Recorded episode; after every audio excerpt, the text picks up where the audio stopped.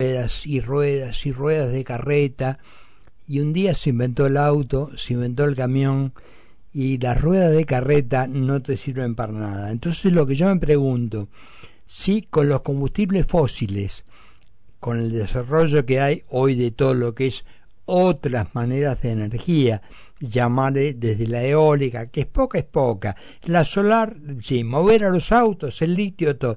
Pero yo me pregunto, ¿El vaca muerta será algún día las ruedas que guardó el fabricante de carretas cuando ya no se usan? Bueno, Fernando Meiter es consultor de energía y por eso lo llamamos para que nos cuente dónde estamos parados. ¿Cómo está Fernando? Carlos, tanto tiempo, un fuerte abrazo para vos, para toda la gente de tu radio y para toda la gente que nos está escuchando. ¿Cómo andás tanto tiempo? Bien, bien, en serio, hacía, hacía tiempo que, que no hablamos. Fernando, contame, porque vivimos con el eh, vaca muerta, que es una maravilla, con que todo es, este, nos va a, poner del otro lado, nos va a sacar de la pobreza y toda esta historia, pero contame realmente, ¿dónde estamos parados con esto? Bueno, mira, el tema es el siguiente. Vaca muerta es un recurso que no se discute. Mm. Hoy, donde vos perforás en vaca muerta, sacás petróleo con gas asociado, sacas gas con petróleo asociado o petróleo o gas, depende de donde estés este, perforando, pero el recurso, el riesgo geológico de vaca muerta hoy no existe. Bien. Esa es la buena noticia. La segunda buena noticia es que vaca muerta todos los meses, desde hace dos años, está rompiendo récords de producción. Mm. Y a un nivel de productividad que hoy se compara con los mejores pozos de Estados Unidos. Me estoy refiriendo, por ejemplo, de Permian, que es el pozo estrella de Estados Unidos. Bueno, hoy la productividad que tiene un pozo argentino es igual o mejor a la que tiene el mejor pozo de Estados Unidos. ¿Qué significa productividad? Que podés sacar la mayor cantidad de hidrocarburo posible al menor costo posible. Bien, te hago la segunda. Cuando eh, tuvimos el gobierno de Mauricio Macri, el tema de la cantidad de barcos que venían trayéndonos este eh, trayéndonos gas o petróleo, lo que fuera, gas, fundamentalmente gas, este, dejaron de venir. Ahora, ¿cómo estamos con eso? ¿Estamos en el autoabastecimiento o qué nos falta para llegar si no estamos?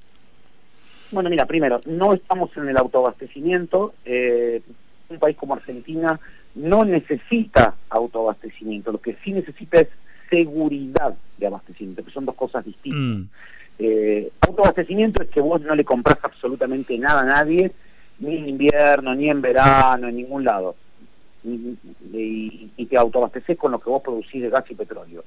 Seguridad de abastecimiento significa que en un país como Argentina, donde existen temperaturas muy altas y temperaturas muy bajas, en invierno el sobrante que vos tenés de gas lo podés exportar ¿entendés? Bien. En verano, perdón, en verano, en verano que tenés sí, de gas, lo podés exportar y sos una máquina de hacer petróleo, por eso Argentina hoy es un, no te digo un neto exportador de petróleo, pero exporta mucho petróleo. De hecho, se prevé que para eh, los próximos años tengas, tengas un récord de aproximadamente un millón de barriles día de petróleo, es una animalada, mm. es, es, es, una animalada de producción.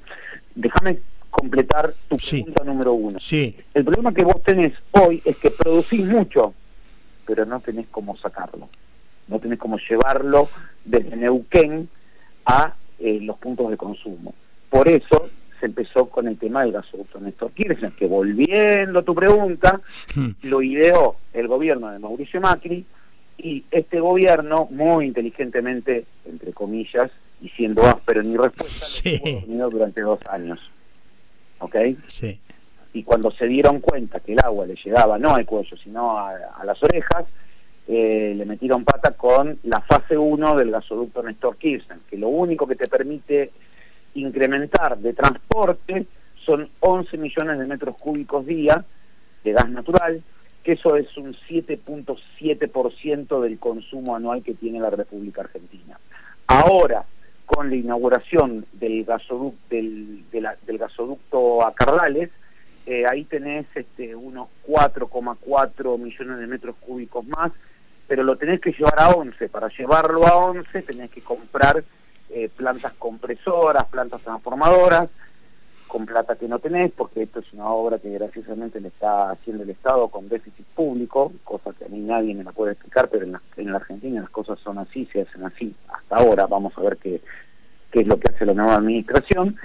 Eh, la idea es llegar a incrementar la producción en 44 millones de metros cúbicos día, eh, que eso es aproximadamente el 40% del, de, de lo que vos consumís promedio día en la República Argentina, y poder exportar hacia Brasil, que es nuestro cliente natural, eh, a través de Uruguayana o a través de la utilización de los ductos bolivianos que en los próximos dos o tres años van a quedar totalmente vacíos porque Bolivia está en una declinación de producción muy pero muy importante. Sí.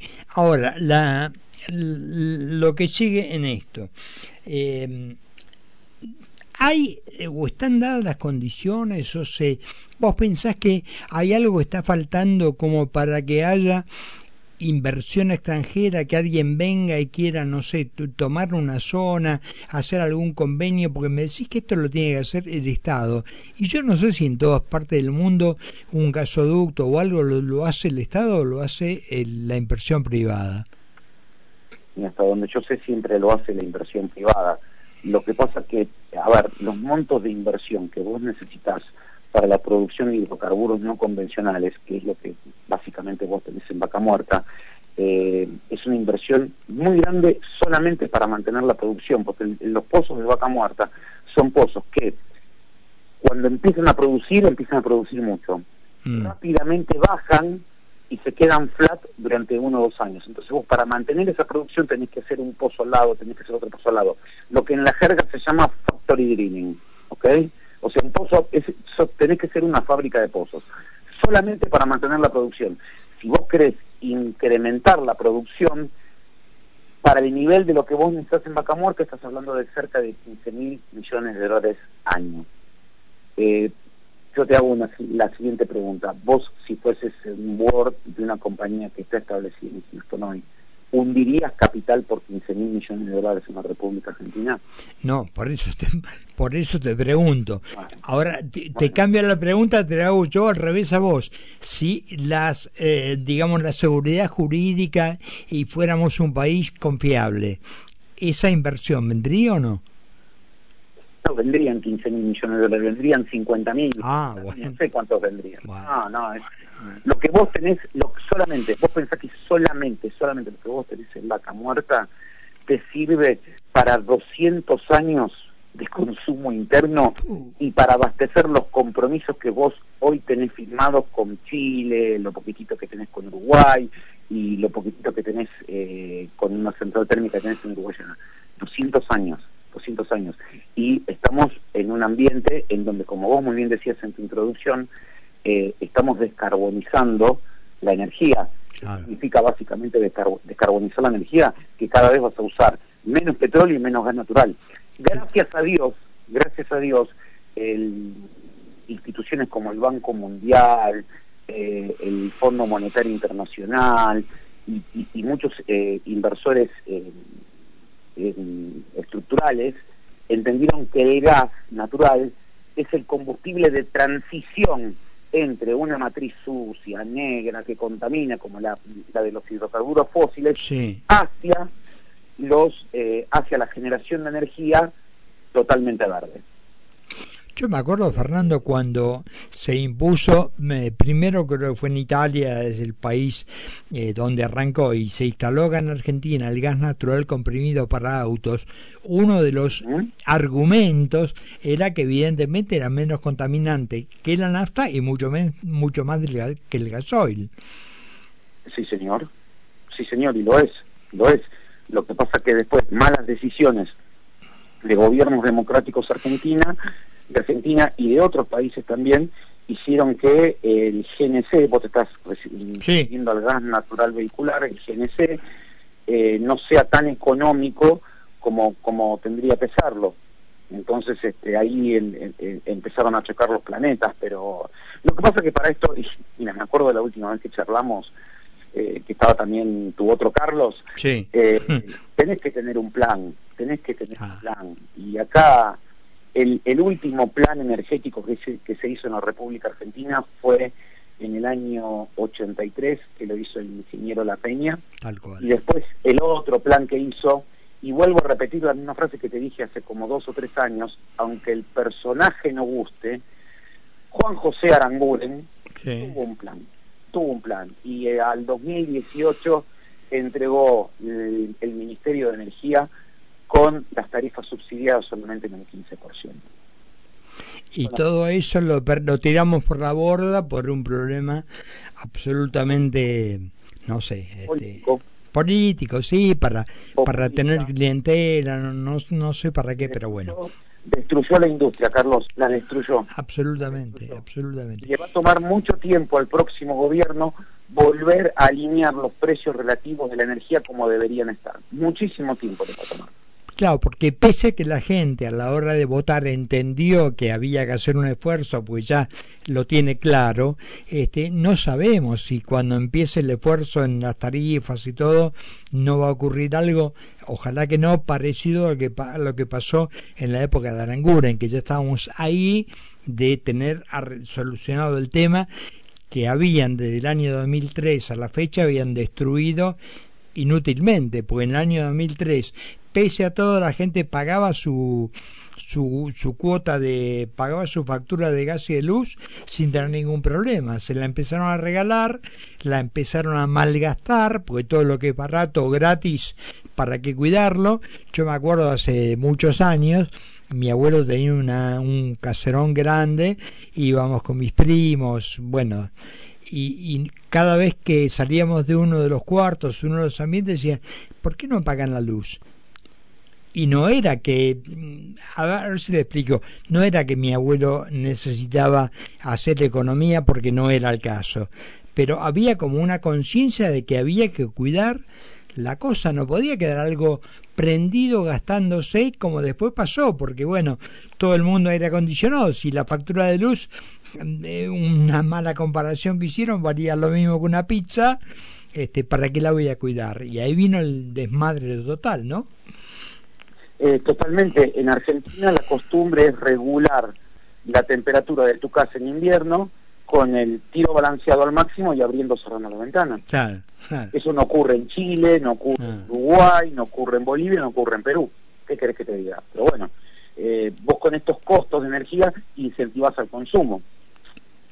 Y encima tenés un sistema, tenés un sistema como el residencial y el industrial en donde, curiosamente, el residencial paga menos que el industrial. Es decir, el tipo que da trabajo, que paga impuestos, que hace a la riqueza del país, paga más su energía que el consumidor residencial, que en ningún, en ningún lugar del mundo ocurre, pero bueno, viste, son las cosas de, del populismo energético. Sí, cuando hay necesidad de un corte, se lo cortan a la industria para no este, cortársela a los votantes, por llamarlo de alguna forma, ¿no?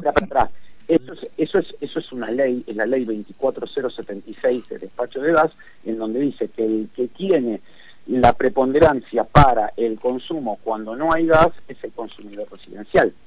Entonces vos tenés que cumplir con la ley. Ahí, no te queda otra. Fernando, te hago la última. Tenemos el gasoducto, tenemos ahora un nuevo gobierno al que todos le tenemos un poco de fe. Eh, ¿Pensás que en cuánto tiempo podremos ver los resultados tangibles de, de, no te digo de, vaca muerta o de todo, digamos, la posibilidad de generar recursos en cuanto a lo que significa este combustibles? Llamarle gas, llamarle petróleo.